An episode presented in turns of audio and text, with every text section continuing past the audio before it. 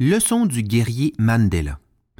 Nelson Mandela fut le premier président noir de l'Afrique du Sud. En 1993, il reçoit avec le président sud-africain de l'époque, Frédéric Willem de Klerk, le prix Nobel de la paix pour leurs actions en faveur de la fin de l'apartheid et l'établissement de la démocratie dans le pays. Nelson Mandela est un véritable guerrier de la lumière.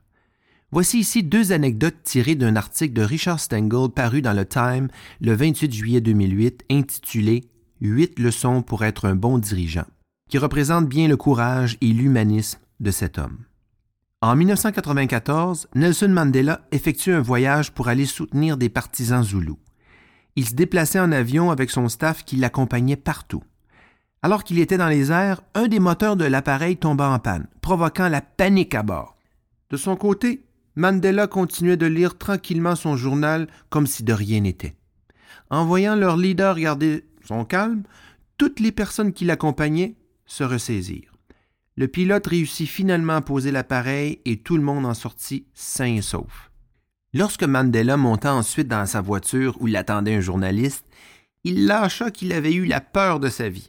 En réalité, qui n'aurait pas eu peur? Mais dans l'avion, le leader de l'ANC savait que s'il montrait des signes de peur, la peur s'emparerait de tout le monde, ce qui envenimerait les choses.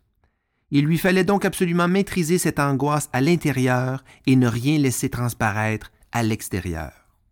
Pour Mandela, le courage n'est pas l'absence de peur, mais la capacité à ne pas se laisser paralyser par elle. Ce faisant, on devient une sorte de phare pour les autres. Dans l'avion, en maîtrisant sa frayeur au point de s'en sembler dépourvu, il libérait les autres des chaînes de leur propre peur.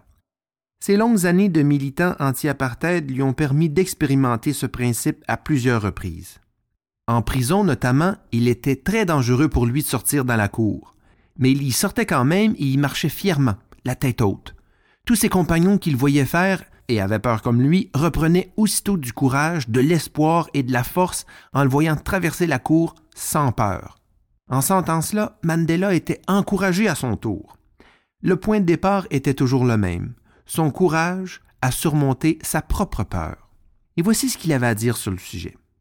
Notre peur la plus profonde n'est pas que nous ne soyons pas à la hauteur.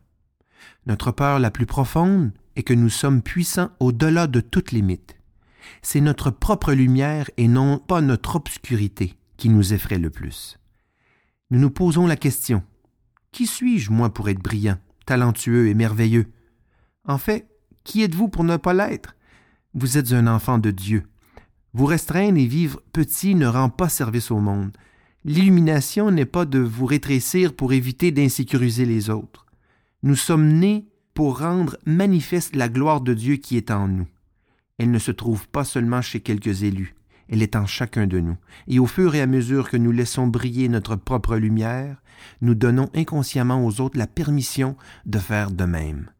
En nous libérant de notre peur, notre présence libère automatiquement les autres.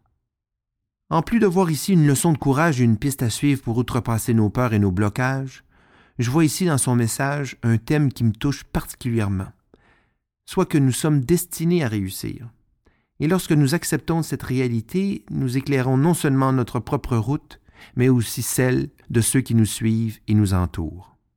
Bon courage et bon succès.